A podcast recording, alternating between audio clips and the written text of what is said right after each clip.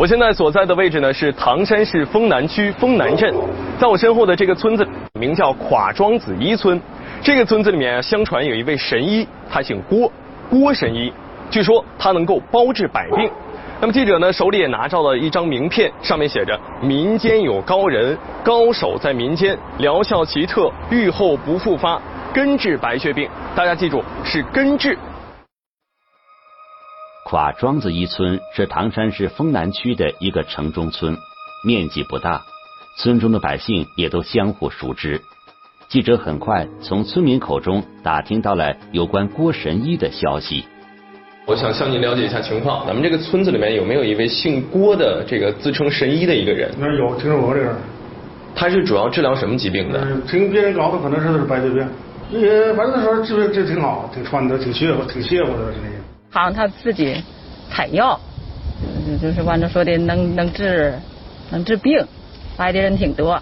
具体的是他使用的啥法，我们也不清楚。嗯，就是就是说，反正呃都呃大家伙相传着，好像是出了这么个老神医似的，好像外边来的人还挺多。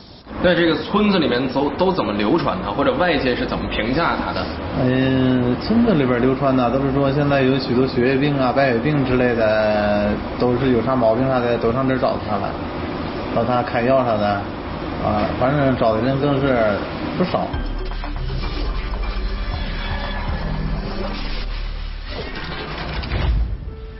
聚焦一线，直击现场。郭神医。名叫郭强，是唐山市丰南区丰南镇垮庄子一村的村民，今年已经六十八岁。在他的名片背后写着：“本人对此病的研究有二十多年的成功经验，二十多年前的患儿现在早已娶妻生子，没有任何后遗症，十分健康。”当地的村民都认为是郭强钻研中医学研制出的特效药物将儿子的病治好的。在那之后，郭强在治疗血液类疾病方面也有了一套自己的方法。这是另外一张名片，属于郭强的儿子郭志。名片上写着“中国国际医药保健研究院研究员”，下面印有地址以及郭志的电话。天天来找郭强看病的患者络绎不绝，这让郭神医的名气在十里八乡迅速的流传开来。他们在村子里开办的诊所也一度门庭若市。难道郭强真的能够治愈被人们俗称为血癌的白血病吗？他的特效秘方又是什么呢？一起进入我们今天关注的事件，了解他的来龙去脉。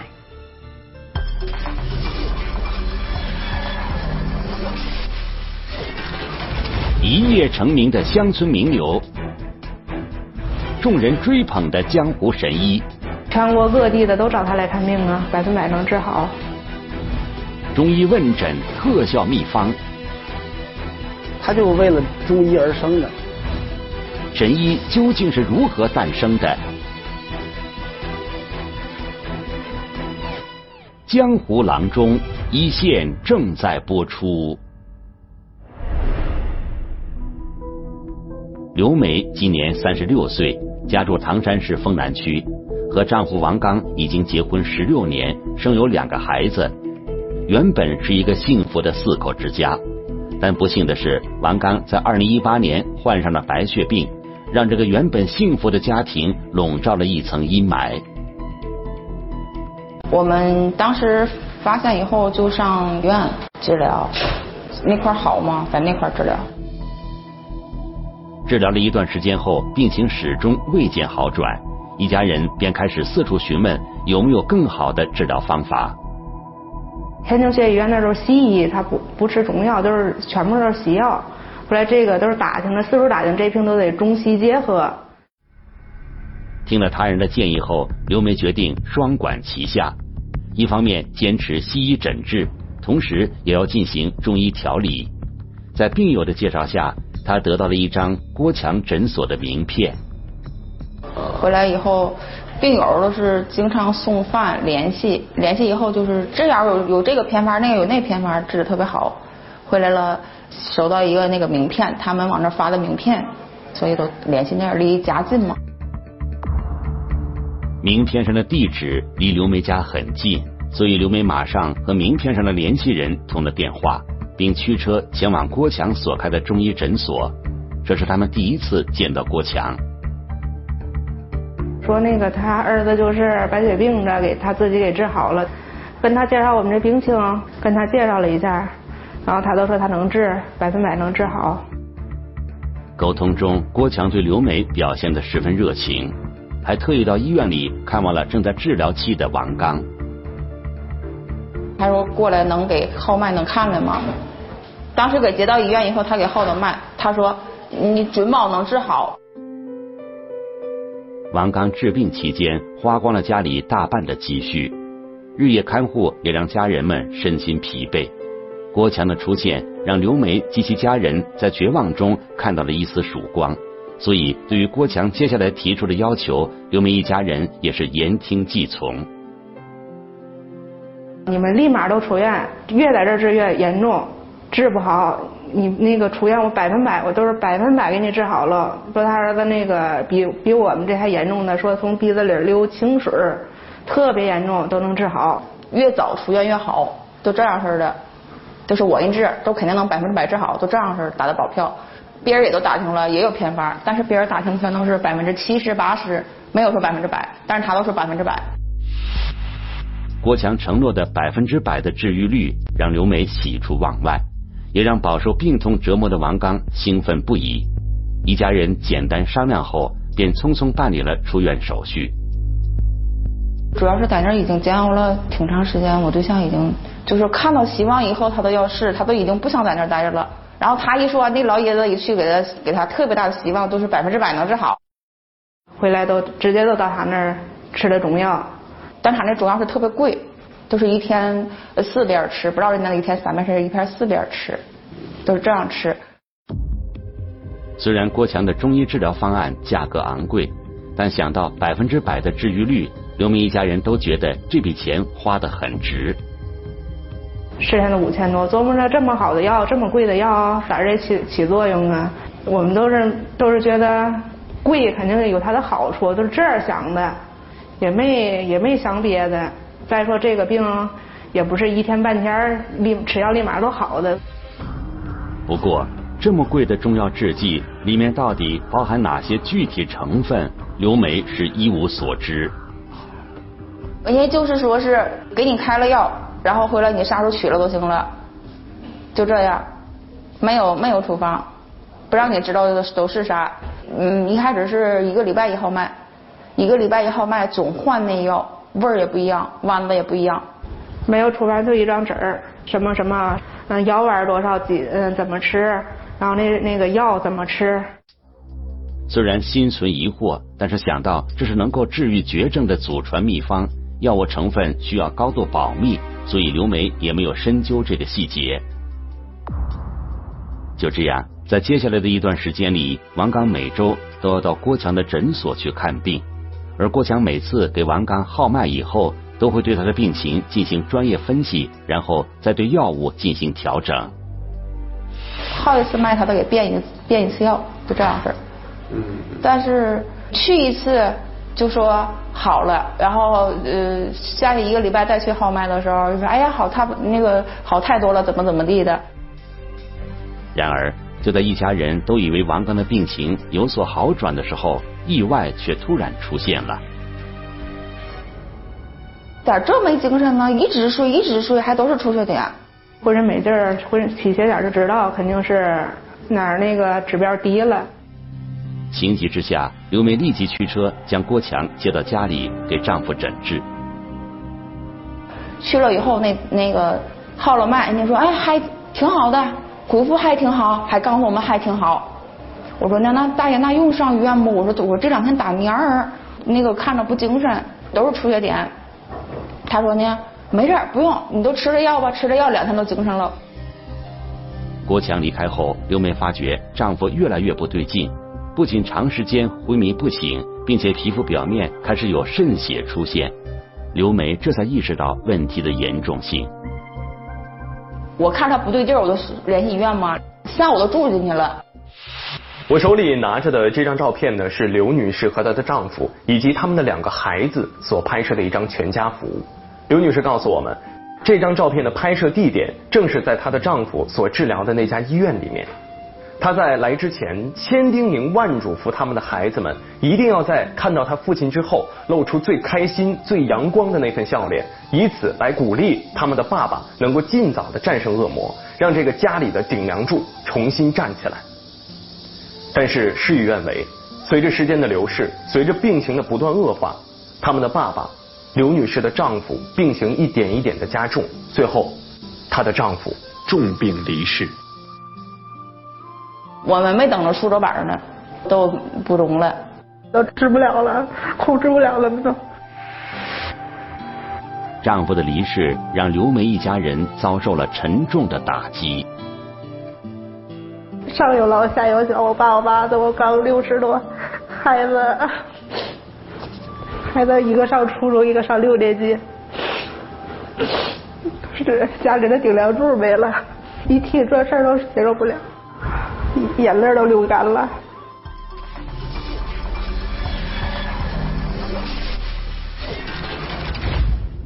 王刚今年三十八岁，生病之前在当地做煤矿生意，收入还不错。突如其来的灾难让这个家庭的经济状况急转直下，一家人也陷入到了巨大的痛苦之中。悲伤之余，刘梅想不通的是，郭强为何信誓旦旦保证能够治好丈夫的疾病，并且多次阻止他们到正规医院接受治疗。刘梅觉得。丈夫的死与郭强有着必然联系。这个时候，刘梅突然想起来，自己在郭强的诊所里似乎从来没有见过在普通诊所都能够看得到的各类行医资格执照，而且郭强给丈夫吃的药丸也没有任何标志。难道郭强是在非法行医吗？刑法中有规定，非法行医罪是指。未取得医生执业资格的人擅自从事医疗活动，情节严重的行为；使用假药、劣药严重危害人体健康的，属于情节严重。而且，《中华人民共和国药品管理法》规定，药品包装应当按照规定印有或者贴有标签，并附有说明书，著名药品的通用名称、成分。规格、生产日期、用法用量、禁忌、不良反应和注意事项等等。神医郭强和他用来治病的药丸又是否符合国家的相关规定呢？这直接关系到案件的定性。我们来听听本案涉及的相关各方声音，解开疑问，还原真相。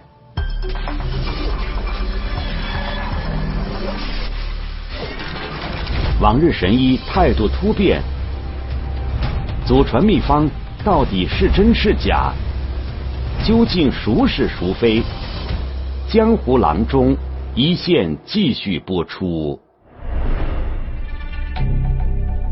王刚病故后，家人找到了郭强，想问个究竟，但是没想到往日里态度和蔼的郭神医，这次却换了一副面孔。那你该该着你转变转变转变的病呢？没着，一直是吃你的药啊。你说不让吃别的药，啥药都没吃。哎，你啥心眼子？这叫啥心眼子？那你要这样，你还你搁这全世界都治不了的病，你死了你赖我？治不了你治啊？哪门子赖你？治不了你治啊？我这儿啰嗦啊？为啥人家活了啊？治不了你治啊？为啥人家好了啊？好好拉实啊？为啥人家好了啊？你给我们治死了那个三十八岁呀！我哥没了之后去的，直接去的他那个家，我们就说我们这个人让你给治没了。面对刘梅一家人的指责，郭强的态度十分强硬。你你说我这你你上法院告我去，行吗？你上法院吧，我我说够够条件，我我给长兵去，行吗？我跟你说，没有百分之百的把握。没有尽量办的。我跟你说，他都是治好一个，也是体积。世界上没解决了的问题。不是你你你要这样说，一个，你要治好要是这样说没把握，你都住院了。你说不用住院，四个月保好是你说的吧？四个月八个月才保好。杀人不过头沾地，嗯，对吧？对，咱们既没杀人没放火，你害人吗？害人吗？害人？我就我就啰嗦呗。那他还骂我们说我们活该，说我们缺德呀！我给你治病，你还那个那个找我算账来。八辈祖宗那德都让你给磕去了，你三十多岁让你给磕去了。我我你你缺八辈德了，你有你觉得你有点德，你也没留啊！你都这样骗吧，你这样骗吧，我我我不缺德，是我我儿子这样好骗吧。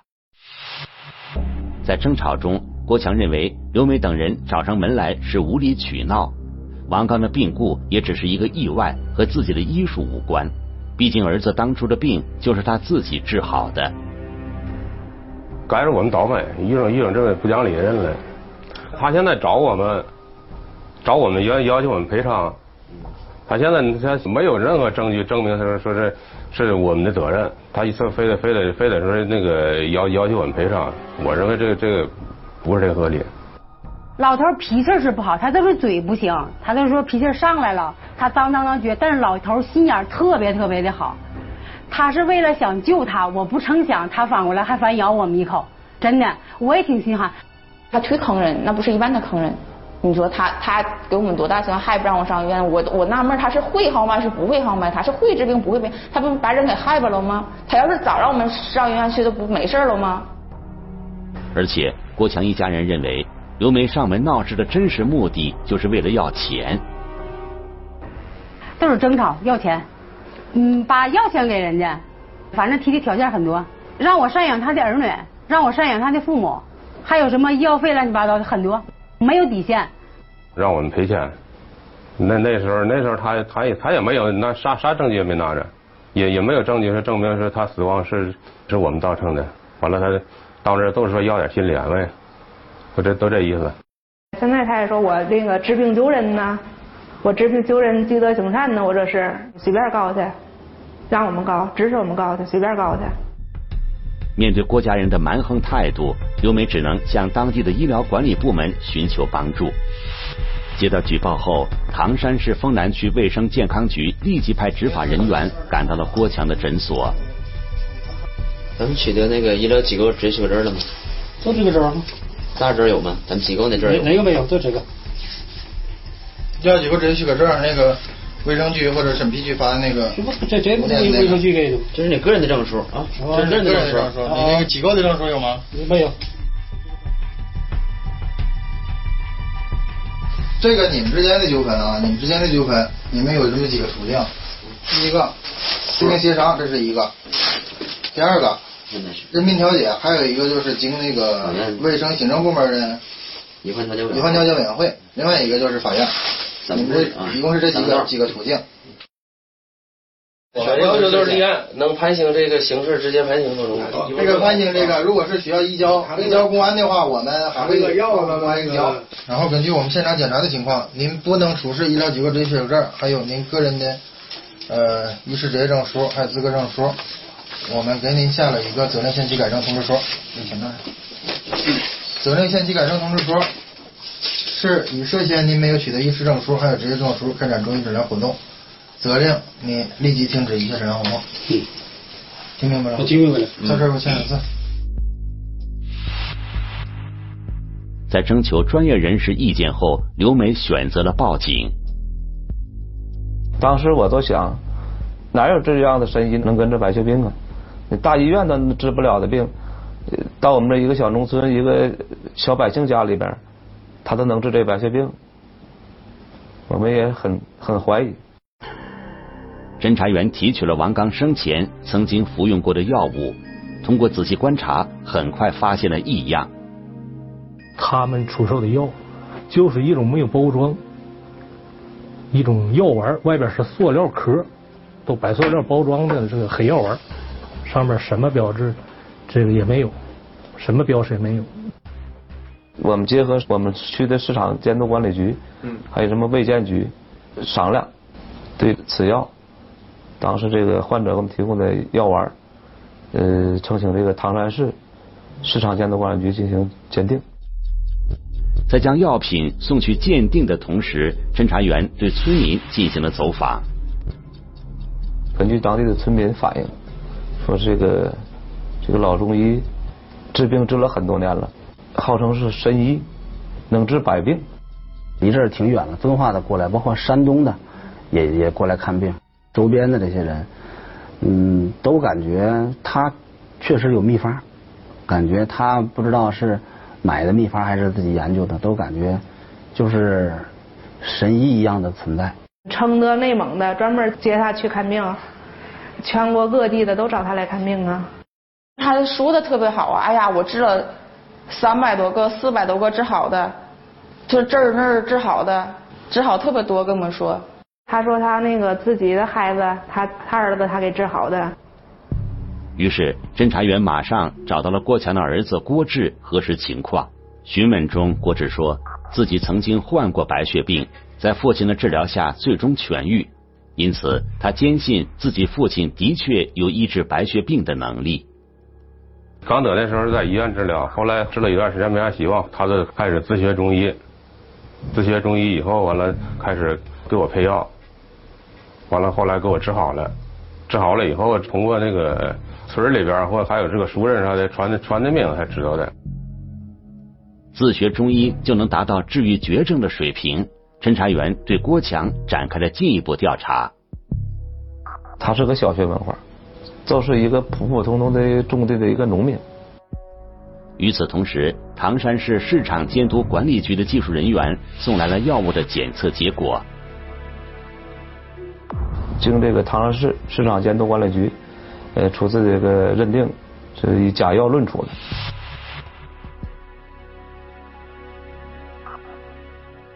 我现在手里拿着的这个白色的球状物体呢，就是我们郭氏父子经过一系列的手术加工制作给患者服用的一个药物。我们打开这个白色的这个塑料壳哈，呈现出了一个这样的一个黑色的这样的一个药丸。但是这个药对白血病是对症下药的吗？我们有请到了唐山市丰南区市场监督管理局的相关人士对我们进行解答。你好，李科长，我想请问一下，这个药物对这个白血病是对症下药的吗？没有，这个药品的疗效完全没有经过确认和验证。具体的，我们可以给你找着条款。嗯这是药品管理法第四十八条第三款这个第二项，明确写明了依照本法必须批准而未经批准即生产的，这就是说它它的整个生产过程没有经过批准，也没有经过验证。那也就是说，郭强父子在制作并且销售了这个药物，他就已经涉嫌违法了。对。在掌握了证据后，警方决定对郭强进行抓捕。我们想对这个郭姓男子这老中医进行传唤。当时这个家里边已经没有人了，到他们家去了，他这个儿媳妇态度非常恶劣。后来就跟他就跟他讲明政策，说我们来来找你是吧？是有正规手续的。最后完了，包括这个找他们村里人做工作，好像主主动过来了。审讯中，面对民警的讯问，郭强坚称自己是在治病救人。他们问诊，我这我那不是救救救人吗？我我我说，这不我不救的是人吗？人你见死不救也不中啊！那都是那那那从大医院回来治不了的，都该该死了，找过来你。治病救人还有错吗？啊？我治病救人还把我抓起来吗？我积德行善呢，他不是说那种狡辩，他认为自己就是在这个治病救人，在普度众生的感觉。自始至终，郭强都认为王刚的死和自己没有任何关系。人的命天注定，谁也没法的。黄泉路上为老少，一没仇二没恨，谁还谁还还谁，没有半点儿死的。你说没仇没恨，有仇有恨也没半点儿死。谁不愿意是？都死的好的好的，是吧？那么郭强为什么会夸下海口，称自己百分之百能治愈白血病，极力劝说王刚离开医院呢？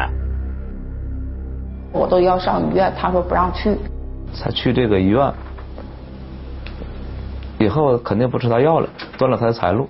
他认为他自己就是天赋异禀，说的夸张点他就为了中医而生的，上天就就派他来治白白血病的，他就认为自己是个神医，专治疑难杂症，别的病我也能治，只要是疑难杂症，你小病小灾我还不接，就是他自己也感觉自己是神医一样的存在。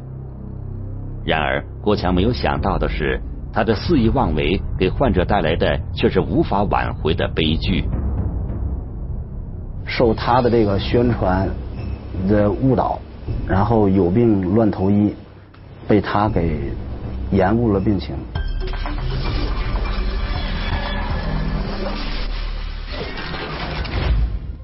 在接受警方的讯问时，郭强说，自己原来是在村子里务农的，农闲时呢做点木匠活，收入很一般。但是自从他打着神医的旗号开设诊所之后，很快就暴富起来。那么，郭强是如何将自己包装成神医的？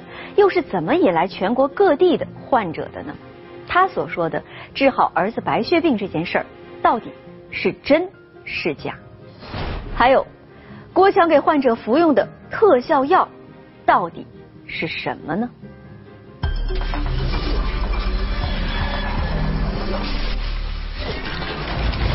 精心伪造的身份，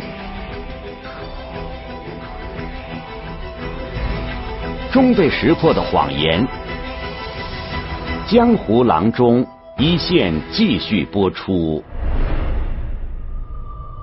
郭强说。三十年前，他自己调制中药，治好了儿子的白血病。此后，他便苦心钻研中医，开始了行医之路。以这个事儿呢为这个噱头，就大肆的宣传。当时那种情况下，就是说他那种口口相传的，他对外跟村里传，然后呃附近开始有人找他看，陆续的就看了挺多年，印制名片。上面写着根治百病、根治白血病什么的，上各大医院，尤其这个治疗白血病的医院进行宣传，发名片宣传。久而久之，找郭强来看病的患者越来越多，这让郭强逐渐产生了一种幻觉，认为自己真的具备了某种神奇的医术。老百姓传啥都传的比较神，是吧？传言嘛，就谣传越越传越神。到这个大医院里边就就现场就号脉，啊，就是一号，哎，说怎么怎么样，啊，行了，这个别在这治了，啊，这个跟我回去吧，我给你呃十副药是吧？最多二十副药，保证好。更让人觉得荒唐的是，郭强还想把自己宣传推广到全世界。他儿子呢，还去过日本，专门去日本跟人家探讨这个事儿。然后拿着自己的一堆一堆材料，到日本的也是那种血液研究所的那种那种那种医院，说我在这个这个中国这个河北唐山，是吧？我有这个丰富的这个这个治血液病的这个这个经验，怎么怎么样的，是吧？然后就是我看跟你们开展合作呀，或者是我把秘方卖给你们呢，怎么怎么样？实际上目的就是一个，就是一个为了谋取暴利。因为他在这个大陆，他没有行医执照嘛，他就想周边他都都研究，都想打想打个擦边球。那么郭强为儿子治疗好了白血病这件事情到底是真是假呢？警方展开了深入调查。他儿子大概十几岁的时候吧，被咱们唐山的这个工人医院诊断为这个这个带状性贫血。据他说，他当时他是。在医院住了三个月，然后他呢自己呢看什么这个中医的书，然后看什么古方啊这样的，哎，他自己配药给他儿子治。首先啊，这个再生障碍性贫血它是一种良性的病，而白血病它明明确明明确确的它就是一种血癌，对吧？这个它肯定不是一种病，一个良性的病，一个恶性的病，他们的预后是差很多的。包括不管是从那个各个临床表现、治疗方法，还是这种预后，他们的差异那都不是一点半点的，肯定不是一个病。那么郭强究竟是不是神医呢？医生也从自己的专业角度给出了意见。高强度的那种化疗都不一定能把这种癌细胞杀死，仅仅就凭这么一个小药丸，如果能把这个东西就是把癌细胞杀死。这种情况下，我觉得不光我作为一个专专业的大夫来说，我觉得老百姓也不会这么轻易的就相信吧。有的再生障碍性的贫血，你就不治它也能维持这种状态。侦查员通过整理郭强与患者之间的账务往来，固定了郭强涉嫌大量销售假药的证据。在现场检查的时候，发现他有这个白色的药丸，而且现场有中药的制丸机。通过我们这个调查取证，郭姓老中医有五六百人找他进行这个治疗白血病，花了这个高额的价钱，最后这个没有得到有效的疗效。非法行医，他诊治给诊治病人是没有资格。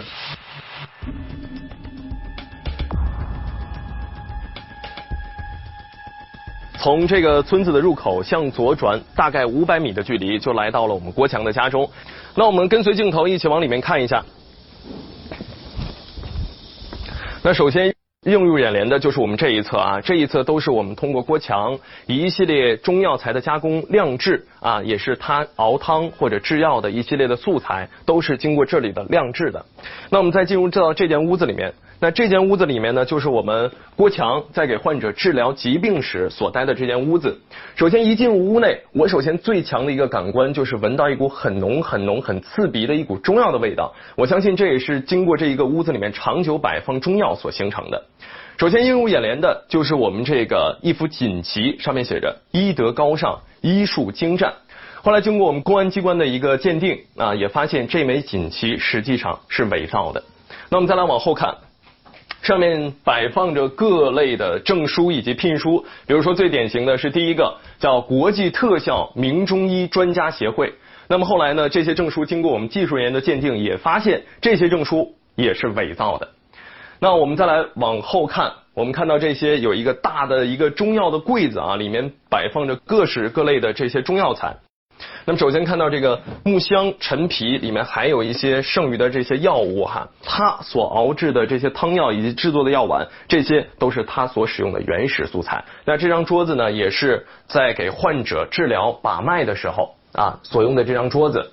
那短短五分钟时间的问询，就可以郭强就可以判断出这个患者的疾病，短短的五分钟就可以把他的这些小小的药丸兜售出去，以此来获取暴利。目前，郭强已被公安部门以涉嫌非法行医罪、生产销售假药罪移交检察机关提起公诉，等待他的将是法律的公正审判。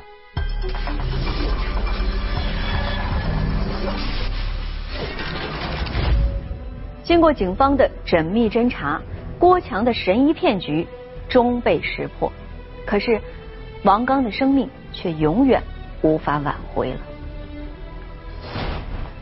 那么，我们如何区别市场上流通药物的真假呢？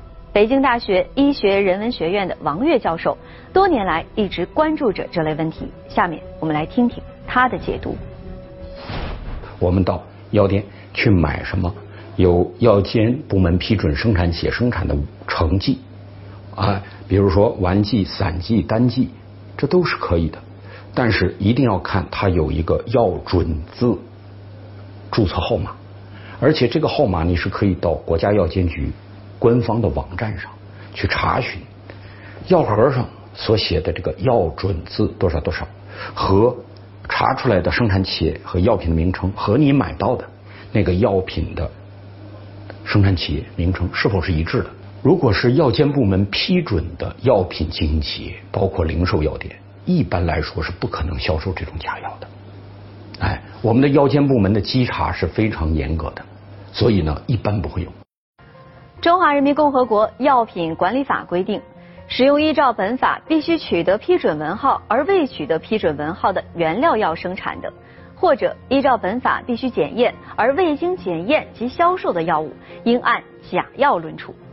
服用此类药物风险极大，不仅可能对身体产生伤害，还会延误最佳治疗时机。针对市场上假药流通的现象，相关职能部门需要对食品药品的监管进行更严格的审查。健康的食品药品市场值得大家关注。